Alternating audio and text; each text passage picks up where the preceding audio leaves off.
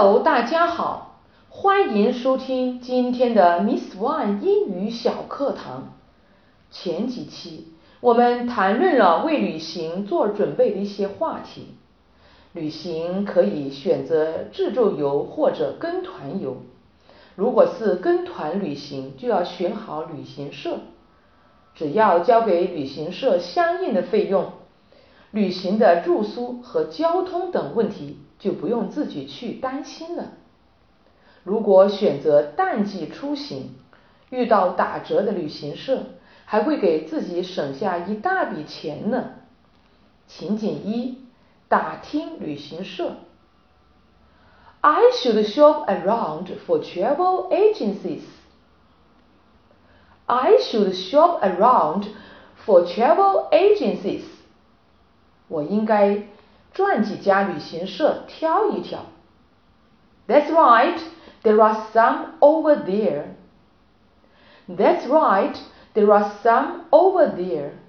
对的，那边有几家。Shop around, shop around，逐渐选购，货比三家。情景二，网上搜索。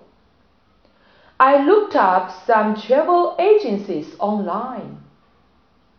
I looked up some travel agencies online. 我在网上找了几家旅行社。Did you find anything good? Did you find anything good? 你发现有什么好的旅行社了吗？Not yet. Not yet. 还没有。 I hope your search was successful. I hope your search was successful. 我希望你能成功找到。Travel agency, travel agency，旅行社。情景三，优惠条件。I spoke with a travel agent I spoke with the travel agent. 我和一家旅行社谈过了。They gave me some reduced price. They gave me some reduced price. 他们给了我一些优惠价格。Wow, can you tell me what they offered? Wow, can you tell me what they offered? 哇，你能告诉我他们提供了什么吗？I picked a great travel deal from the travel agency. I picked a great travel deal from the travel agency. 我从旅行社选了一个非常不错的旅行套餐。Travel agent, travel agent，旅行社。 旅行代理人。情景四，确定旅行社。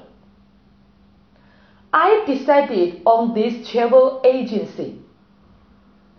I decided on this travel agency. 我选定了这家旅行社。Cool. Which one?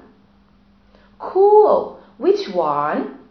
太好了，是哪家 ？China Travel Service, China Travel Service，中国旅行社。OK，今天内容就到这里了，您学会了吗？如果您还想获得更多精彩内容，或者想跟我们有更多的互动，请关注我们的微信公众号“英语启航站”，精彩英语学习内容定期推送。Okay, that's all for today. See you next time.